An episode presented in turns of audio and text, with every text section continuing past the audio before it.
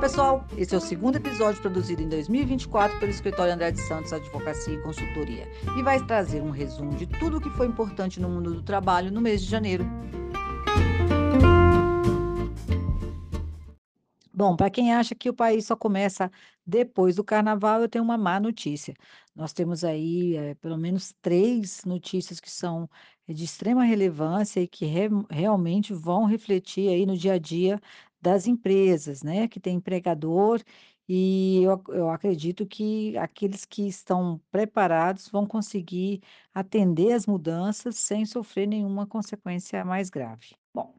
Começamos com o FGTS Digital, que teve uma novidade no começo, né, da do mês, que foi a publicação de uma nova funcionalidade, né, a possibilidade de apresentar a multa de do FGTS em lote, para aqueles casos de dispensa de várias pessoas ao mesmo tempo ou na mesma oportunidade, ou que o pagamento pelo menos, né, ocorra ali na mesma na mesma assentada. Então, é possível fazer através do FGTS digital um pagamento só, um único comando para vários pagamentos, melhor dizendo. Era uma funcionalidade que aconteceu no início de janeiro, mas que já saiu do ar, como tudo que é do FGTS Digital, que estava em ambiente de testes até o dia 15 do do 1, 13, né, porque vamos considerar aí até o final de semana do dia 13. Mas até o dia 13 do 1, todo mundo podia, eh, fazer, eh, experimentar aí como vai ser o novo FGTS digital, que vai entrar no ar de maneira oficial, com reflexos aí, né, positivos nesse caso, na vida de todos, vai ser, a partir de março. Para eu eu tenho dito para alguns clientes em abril, porque na verdade é a folha de março que nós, eh, teremos que, eh, informar no mês de abril. Então, a partir de 1º de março de 2024, o novo FGTS digital vai entrar no ar. Então, só para concluir, FGTS digital vai começar em a partir de 1º de março, naturalmente, a folha de fevereiro ainda vai ser pela Cefipe, porque ainda está na competência anterior ao ingresso do FGTS digital. O que nós vamos, como eu disse no começo, é prorrogar para abril, né, aí sim o pagamento referente à folha de março, tá. Então tudo que se referir a período anterior a 1º de março, é pago através da Cefipe e depois através do FGTS digital. Detalhe, por pelo sistema Pix, nós não teremos mais nenhum outro formato disponível, possível para faz fazer o pagamento do FGTS, que não seja através do Pix.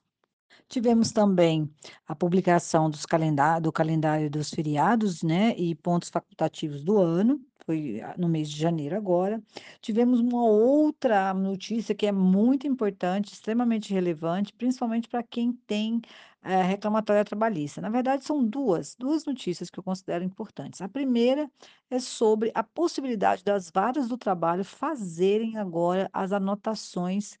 de carteira de trabalho. CTPS digital é uma realidade já há algum tempo, e isso eh, acabou que impedia a as varas do trabalho de fazer os ajustes na carteira decorrentes de reclamatória trabalhista, eh, que a era uma prática, né, muito comum antes do ingresso da da CTPS digital. A partir do momento que a carteira de trabalho digital começou, eh, a ser utilizada, né, se tornou lei, as anotações só poderiam ser feitas através do e-social, do empregador naturalmente, e então o judiciário não tinha um canal, e agora ele tem. Então, aquele empregador que por algum motivo não fizer os ajustes na carteira, que alguma sentença trabalhista ou até algum acordo,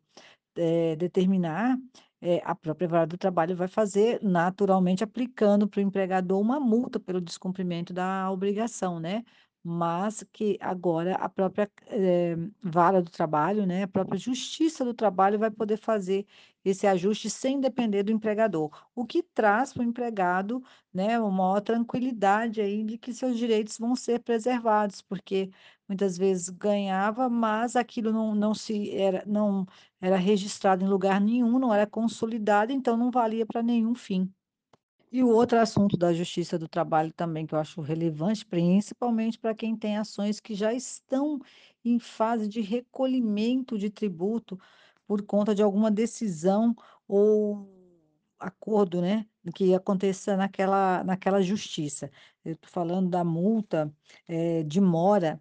por por, eh, débitos, né, decorrentes aí de relações do trabalho. Essas multas, elas elas estavam ali inseridas na pela DCTF-Web e elas foram, retiradas. Isto não quer dizer que elas vão, eh, ficar sem precisar pagar, né, ela só não vai utilizar esse formulário por enquanto. Como última notícia importante, sem muitos detalhes, porque, eh, em na sequência vou falar daquelas que eu considerei realmente de maior relevância, nós temos também uma divulgação aí um pouco preocupante para quem é da enfermagem. O STF decidiu, t nos embargos de declaração recentemente, eh, no mês de janeiro, né, que o piso nacional da enfermagem não é nacional, ele é regional. É, infelizmente eles entenderam aí numa num embargo de declaração, que é um pedido de esclarecimento, né, é um recurso que se faz aí em quase todas as searas da da justiça, nós temos esse essa ferramenta, para pedir que o judiciário, né, pra que aquele órgão esclareça algum ponto de uma decisão. Então isso foi, eh, feito em relação também à decisão do ano passado, eh, sobre a aplicabilidade do piso, eh, nacional da enfermagem para entes privados, para empresas, porque para entes públicos já está mais que certo, né, mas para entes privados, o STF entendeu por colocar aí no colo dos sindicatos e empregadores a decisão sobre adotar ou não. Pois bem, uma através dessa essa declaratória, esse esclarecimento veio nesse sentido, que, hã, aquele piso lá, ele não significava só o salário base, mas sim um salário global do empregado ou da empregada que é enfermeira ou auxiliar, né, aí tem, né, as outras gra gradações, mas falando da do da enfermagem no geral, hã, o STF esclareceu dessa forma. E de esclareceu mais, mas ele diz que a a esse piso nacional pode ser regionalizado e vai seguir aí o que for convencionado entre patrões e empregados. Bom, e no mês de janeiro, mais precisamente no dia 22 do mês de janeiro, começou um prazo que eu considero curto para um cumprimento de obrigação legal, para aqueles empregadores com mais de 100 empregados. Eu estou falando do relatório de transparência salarial, que vai terminar o prazo para para, né, para esse cumprimento da dessa dessa regra, dessa norma, no dia 29 de fevereiro, então é um pouquinho mais de 30 dias aí para que todo empregador que possua acima a partir de 100 colaboradores, né, ele faça essa essa essa informação, ele preste essas informações através de um questionário que o governo disponibilizou de múltipla escolha, então não é nada muito complicado. Eh, talvez o conteúdo possa ser, né, trazer alguma algum tipo de insegurança, mas o que o governo quer saber, eh, são 3 blocos de informações. A primeira é se há algum tipo de plano de carreira, né, de plano de cargos e salários implementado pela empresa. Depois o segundo bloco, é se há alguma política ou programa de incentivo à contratação de pessoas, né, no caso de mulheres, que, eh, que são oriundas, eh, de de de que são oriundas de relacionamentos que de violência doméstica, mulheres com algum tipo de deficiência, mulheres daquela sigla LGBTQIA+, mulheres negras ou pardas, né, e mulheres chefes de família. Então é aí o segundo bloco, ele eh eh, o governo faz perguntas relacionadas a esse tipo de situação, se há política ou programa de incentivo à contratação de mulheres que se enquadrem nesse tipo de categoria. E na terceira, né, tem uma uma outra uma outra pergunta, né, que se há política ou programa, né, que promovam mulheres a cargos de direção e chefia, tá. Eh, tem também o governo quer saber se há flexibilização de jornada de trabalho para pai e mãe, né, por exemplo, um casal que trabalha, eh, junto na mesma empresa, se há essa flexibilização, eh, para que o pai possa sair mais cedo, para a mãe fazer algum tipo de curso, se há um uma um programa ou um projeto para concessão antecipada de férias para, né, a atender alguma demanda familiar, se há abono de falta, eh, se há aumento de dias de licença paternidade ou maternidade, se tem auxílio creche, esses essas iniciativas podem ser consideradas como política de promoção, né, da mulher, tá. Também no final aí, né, que é o que eu acho que é o mais importante, é se há critério, se a empresa tem critérios que que favoreçam, ah, o a algum tipo que dê al algum tipo de incentivo ao empregado, né, empregado eu digo, né, empregado, empregada, principalmente, né, porque essa essa esse relatório, eh, o nome já diz, é de igualdade salarial, a busca dele é a equiparação constitucional dos salários em, eh, em relação a gênero, né, não haver essa diferença que nós sabemos que existe no país. Então, eh, essa essa informação precisa chegar para o governo, ela é obrigatória, tá, caso não vá, há há há possibilidade de multa. E agora falando ali do do do dos últimos das últimas perguntas, elas são relacionadas, como eu disse, a a estímulo a beneficiar, a a melhorar a qualidade de vida e o pagamento do do do empregado que cumprir meta de produção, que se disponibilizar a a ficar em hora extra, fazer viagens, compromissos com os clientes, a empregados que possam, eh, ter ocupações específicas, né, dentro do mercado de trabalho, se premi alguma premiação pela experiência profissional, por trabalho em equipe, proatividade, enfim. São políticas que possam, eh eh, reconhecer o empregado que realmente veste a camisa. O governo quer saber se vocês possuem isso aí, tá. Então lá no portal Emprega Brasil, eh, o empregador precisa entrar com o certificado digital e entrar com essas informações até o dia 29, sob pena de ser multado. Depois disso, o governo pretende montar um dossiê que ele é obrigatório se obrigou também por lei a informar a sociedade em geral, como andam as políticas de equiparação salarial entre homens e mulheres no Brasil. E a partir daí tomar algumas iniciativas de melhoria nesse cenário. Uma delas já está na própria lei que estabeleceu essas informações, que é de premiar as empresas que têm, né, essas políticas, através de um selo que aponta aí que aquela empresa faz parte desse projeto, dessa dessa busca de de de melhorar essa desigualdade salarial entre homens e mulheres, e que visa inclusive, a a eh, né, os selos têm aí como objetivo, eh, promover a venda, a maior comercialização, agregar valor ao produto desses empregadores. E para registrar 2 importantes mudanças, foram a vigência dos ajustes nas portarias 671 e 672 de 2021. Para quem não lembra, essas portarias são as novas bíblias aí das relações trabalhistas, né, sendo uma re direcionada às relações, né, pessoais, folha de pagamento e e relações econômicas, sociais, e a outra direcionada à saúde e segurança do trabalhador. Essas portarias elas, eh, reúnem aí tudo que há, eh, no no mundo do trabalho, né, de legislação infra, eh, constitucional, e e é realmente o norteador aí, e traz muitos ajustes que estão sendo implementados ao longo aqui desse mês, desse ano de 2024. Então eu peço muita atenção a todos, eu não vou entrar no detalhe de cada uma das mudanças, porque essa aí esse, seria dedicado um um um um episódio inteiro para elas, que é muita coisa mesmo, mas eu novamente chamo a atenção a a a necessidade de ajuste para atender essas 2 portarias. E eu quero finalizar com uma última impor e importante notícia. Na no no último dia do mês de janeiro, o governo publicou um decreto 11.905 de 2024, que fala da DET, que é o domicílio eletrônico trabalhista, e a LIT, que é o livro de inspeção do trabalho eletrônico. Eh, você já deve ter ouvido aqui no nosso canal, nosso podcast várias vezes falar sobre esse assunto, mas o governo está migrando a fiscalização para o ambiente digital, exclusivamente digital. Por que isso é importante, pessoal?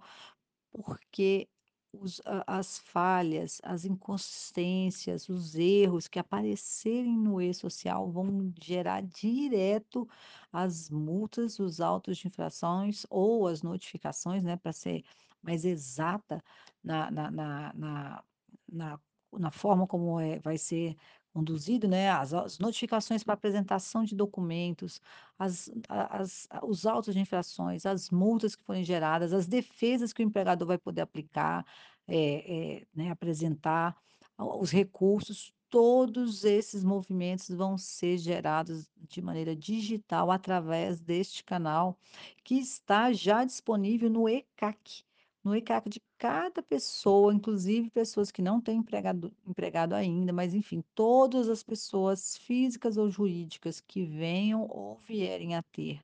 empregados vão receber notícias do governo através deste canal chamado DET, Domicílio Eletrônico Trabalhista, tá?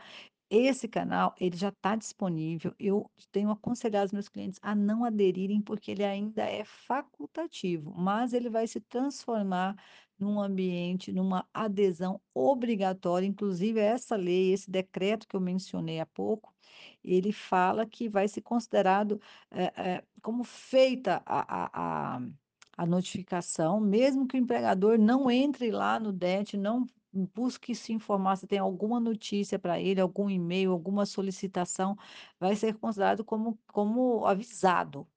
Então, eh, preciso Ficar atento e e se preparar para essa mudança que virá e mais ainda, tentar fazer com que o e-social contenha as informações mais precisas em relação ao seu empreendimento, porque, eh, vai gerar automático, tá, pessoal? É uma uma coisa, assim, que que é são falas contadas, a gente já estava esperando, mas essa realidade ela se avizinha, ela se aproxima muito rapidamente. E esse passo que foi dado agora no último dia de janeiro, ele é um é é um passo muito claro de que tá estamos muito próximos deste momento acontecer. As o o e-social gerar, né, o bot, o o robô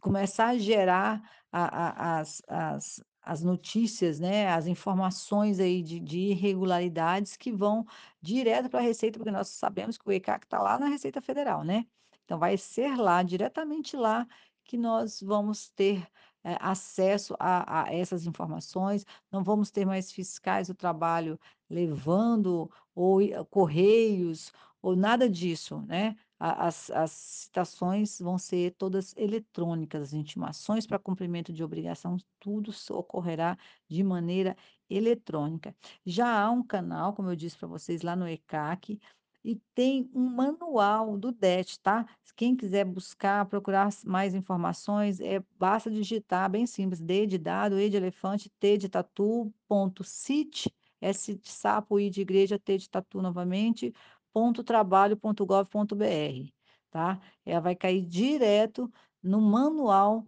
de utilização do DET. E aí todos os detalhes sobre essa mudança, virada de chave vão estar nesse nesse nesse manual que está sendo, eh, incorporado aí, né, de de informações, porque o governo ainda não está com com o ambiente pronto completamente, ele ainda tem muitas aparas a fazer, mas não se iludam, não se engane, eh, não vai custar muito para que eles tenha aí a ferramenta toda lapidada e pronta para ser colocada em uso.